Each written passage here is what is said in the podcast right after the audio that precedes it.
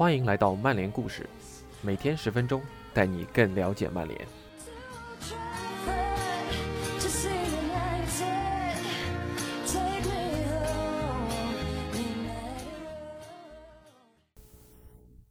今天的曼联故事是本周锋线杀手主题周的第三个故事。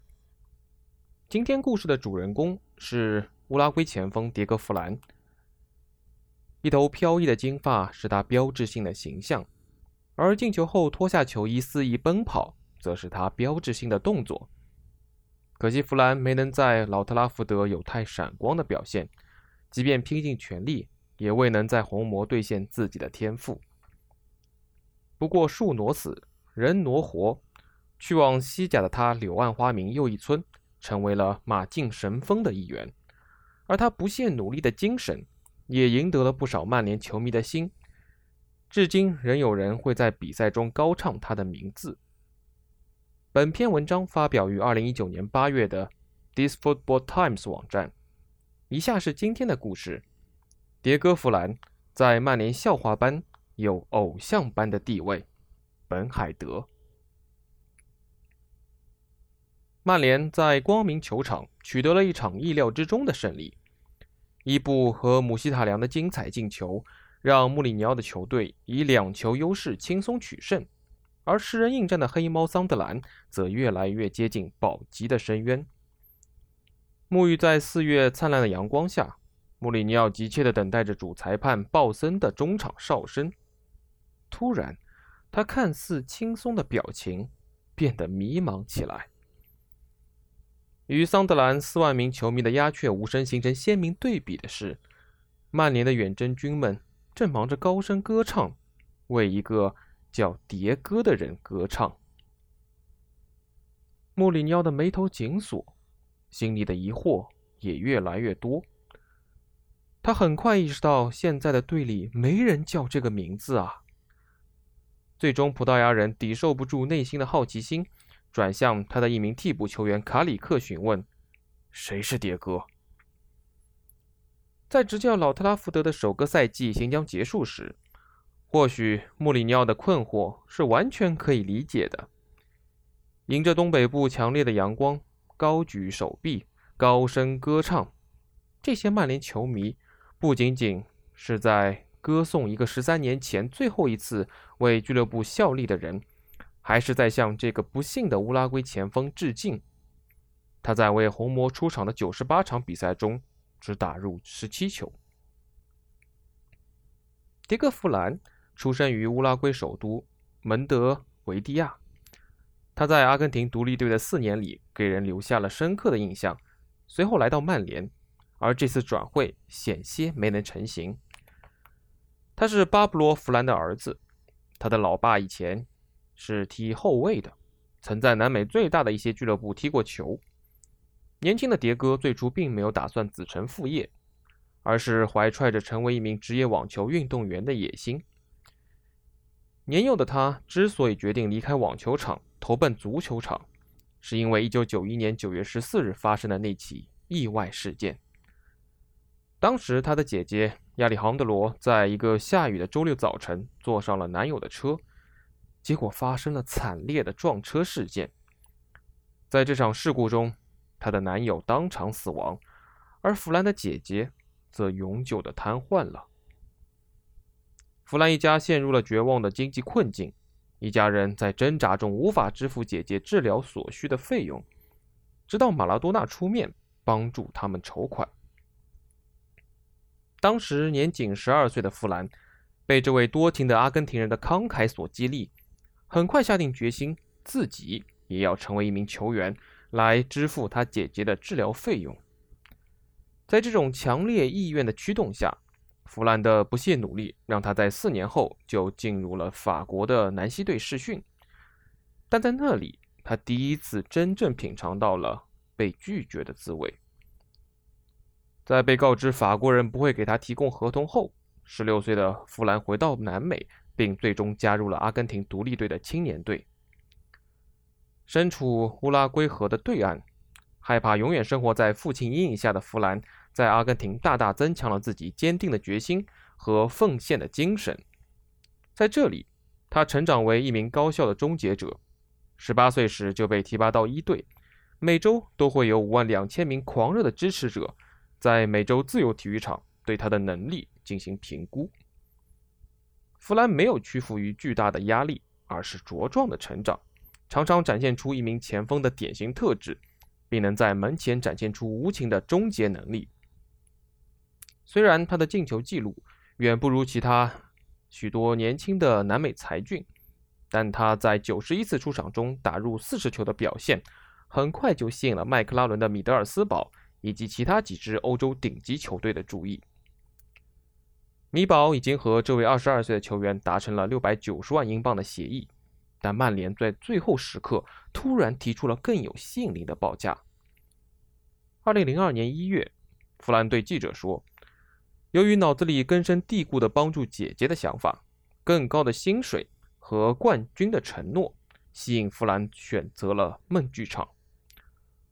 我本想去米堡的，但曼联开出了更高的价钱。”在安迪·科尔离开前往布莱克本，约克也预计将要离开后，弗兰带着媒体的热议、球迷的期盼和他的一头标志性金发来到了老特拉福德。然而，范尼和索尔斯克亚的出场顺序排在他前面，使得弗兰很难获得上场机会。福格森爵士还经常牺牲掉他的第二个前锋，把斯科尔斯安排在更靠前的中场位置上。尽管一周后，弗兰就首秀登场，在客场4比0战胜博尔顿的比赛中，他在最后15分钟替补出场。但直到3月6日，弗兰才第一次代表曼联首发。在对阵热刺的比赛中，弗兰顶替了受伤的索尔斯克亚。接下来90分钟的比赛，似乎也暗示了乌拉圭人在英超的表现。弗兰在球场上。像旋风一样冲锋陷阵，拼命追逐每个球来显示自己的价值，毫不顾忌是否完全失位。而且当他控球时，他的每次传球似乎都传向了白色球衣的热刺球员，而单刀面对对方门将时莫名其妙的踢偏，更让他的信心受挫。弗兰整个赛季都在无情地重复着这种模式，他继续在球场上全力以赴。但一种神秘的超自然力量似乎总是阻止他的皮球入网。到2001至02赛季结束时，他累计在英超出场十三次，欧冠出场五次，没有一个进球。曼联也仅仅排名令人失望的第三名。然而，他不屈不挠的精神和勤奋的工作态度让他得到了曼联拥趸们的青睐。这些品质也让他得到了主教练。和队友的信任，他甚至获得了参加世界杯的机会。这次远东世界杯最终让南美人异常失望，但弗兰抓住机会向世界展示了他真正的能力。在小组赛最后一场对塞内加尔的比赛中，乌拉圭零比三落后，弗兰在半场替补出场，在禁区边缘胸部停球，以及势不可挡的右脚射门打入球门上角。帮助乌拉圭完成了一次了不起的绝地反击。他坚定不移的决心也贯穿了整个曼联的季前赛。弗格森公开表达了对这名年轻前锋的支持，并将他描述为巡回赛中表现最好的球员。尽管有着这样的评价，但在2002至03赛季开始后，弗兰发现自己又一次被摁在了替补席。在对阵西布朗。米堡和博尔顿的比赛中，弗兰没有取得进球或助攻，但他的解脱终于在2002年9月到来。这时，距离他加盟曼联已经过去了整整八个月。在欧冠对阵海法马卡比的比赛中，他获得了机会。当时，贝克汉姆在比赛常规时间仅剩几分钟时，跌跌撞撞地杀入禁区，英格兰人抢下皮球，回传到点球点附近。几乎绝望的弗兰快速跟进，打破了进球魔咒，也最终开启了自己的老特拉福德生涯。在六万三千四百三十九名球迷和期待已久的福格森爵士面前，他毫不费力地打入球门左下角，让对方门将无计可施。贝克汉姆和年轻的皮尤拥抱在一起，弗兰的欣慰反映在老特拉福德回荡的吼声和主教练福格森脸上的表情。无论他在曼联生涯开始时的运气如何，这一刻，弗兰显然仍然得到了老特拉福德所有人的支持。许多人也都认为，这粒进球可能预示着一些事情的开始。在打开自己的进球账户后，弗兰随即又在对阵热刺、查尔顿、埃弗顿和富勒姆的比赛中哑火。他的第一粒英超进球直到一个月后才出现。在主场对阵阿斯顿维拉的比赛中，他在最后时刻头球扳平了比分，然后脱掉球衣疯狂庆祝。用评论员泰德斯利的话说：“英格兰足球的笑话现在需要一个新的笑点了。”令人没想到的是，乌拉圭人在接下来的联赛中又一次取得了进球。在主场对阵南安普顿的比赛中，他最后时刻从外线弯道超车。帮助球队取得了关键的三分，这标志着弗兰在老特拉福德最富有成效时期的开始。在接下来五比三战胜纽卡的联赛比赛中，乌拉圭人的两次助攻都未饼给到范尼，暗示他在训练场上的努力开始得到回报。但弗兰真正得到平反是在一周后，二零零二年的十二月一日，在最针尖对麦芒的德比舞台上。他把自己的名字留在了曼联的历史长河中。在经历了几个月的不幸后，他对利物浦门将杜德克一次不可饶恕的失误做出了最快的反应。他利用波兰人没有抓住球的机会，迅速将球挤入空门。仅仅三分钟后，当安菲尔德陷入沉默，吉格斯在红军中场面前闪转腾挪，在狭小空间里找到了弗兰，几乎无法相信自己的运气。弗兰选好位置，瞄着杜德克的进门柱将球打进，然后笑得合不拢嘴，跑向了陷入癫狂的客队球迷。尽管弗兰在曼联的开局慢得令人沮丧，但他凭此一战，终于成为了一名真正的曼联球员。两天后，他的新状态再次得到确认。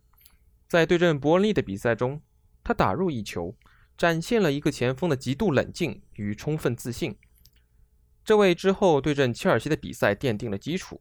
弗兰再次做出了决定性的贡献，他在第八十分钟打穿了库蒂奇尼的裆，帮助球队取得胜利。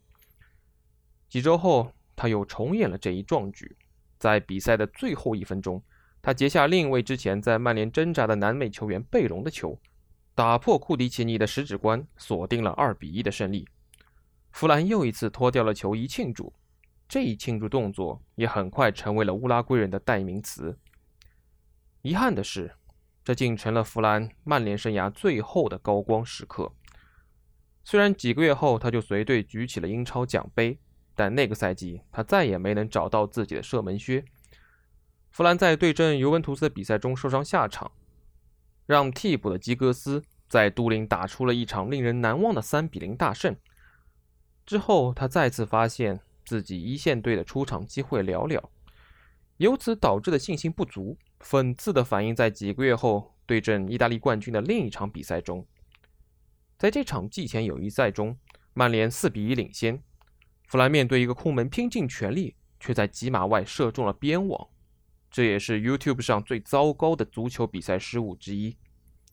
这种糟糕的状态一直持续到了2003至04赛季。弗兰又一个漫长的进球荒，终于在十月底三比一击败富勒姆的比赛中终结。尽管一周后在对普斯茅斯的比赛中再次取得进球，并在赛季末拿下了足总杯冠军，但弗兰各项比赛总共只打入七球，其中只有三个英超进球。在2002年末达到顶峰，看起来成为一名真正的曼联球员后，弗兰又一次显得无比落寞。不过，他艰苦的磨练和强烈的决心却从来没有动摇过，球迷高呼他名字的声音也从来没有动摇过。但2004年夏天，鲁尼的到来不可避免地意味着弗兰曼联生涯的结束。他的最后一次出场是1比0击败切尔西的比赛。据说当时乌拉圭人没有听从福格森的建议，换上自己的球鞋，在门前滑倒，浪费了一次黄金机会。弗兰与贝克汉姆、斯塔姆以及后来的基恩和范尼遭遇了同样的命运。一旦惹恼了主教练，他们就会以不可思议的速度被扫地出门。幸运的是，他很快就意识到转战西甲是他职业生涯中做出的最伟大的决定。他以二十五个联赛进球结束了在比利亚雷亚尔的处子赛季，并获得了令人垂涎的西甲最佳射手。在西班牙的七年里，弗兰成为了欧洲最致命的前锋之一。在转会马竞后，他共打入一百五十四球，还收获了自己的第二个西甲金靴。他在曼联时期的刻苦努力，人是有目共睹的。而现在，他还拥有了高超的水平、无情的心态和坚定不移证明自己的欲望来支撑自己。如果不是这份与众不同的工作态度，这位年轻而不幸的红魔。或许无法蜕变成为那个夺得2010年世界杯金球奖，并成为本国历史最佳射手的男人了。迭戈·弗兰是一个在场上绝对不遗余力的球员，但在老特拉福德，他最终受阻于运气不佳、机会有限和信心不足。但他证明了，当一名球员放平心态、拒绝失败后，球迷们是会在未来的岁月里继续高唱他们的名字的。那些随队出征桑德兰的客队球迷显然可以证明这一点。以上就是今天的曼联故事，感谢您的收听，我们明天再见。